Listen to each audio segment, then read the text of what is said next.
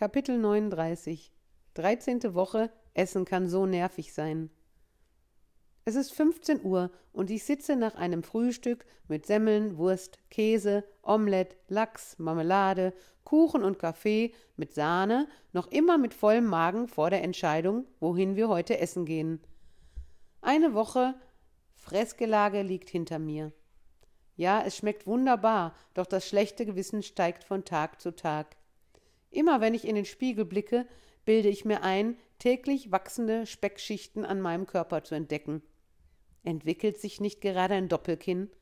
Wachsen die Oberschenkel in die Horizontale? Wabbelt der Bauch mehr als vorher? Ich habe Angst. War alles umsonst? Verfalle ich in das Leben vor drei Monaten?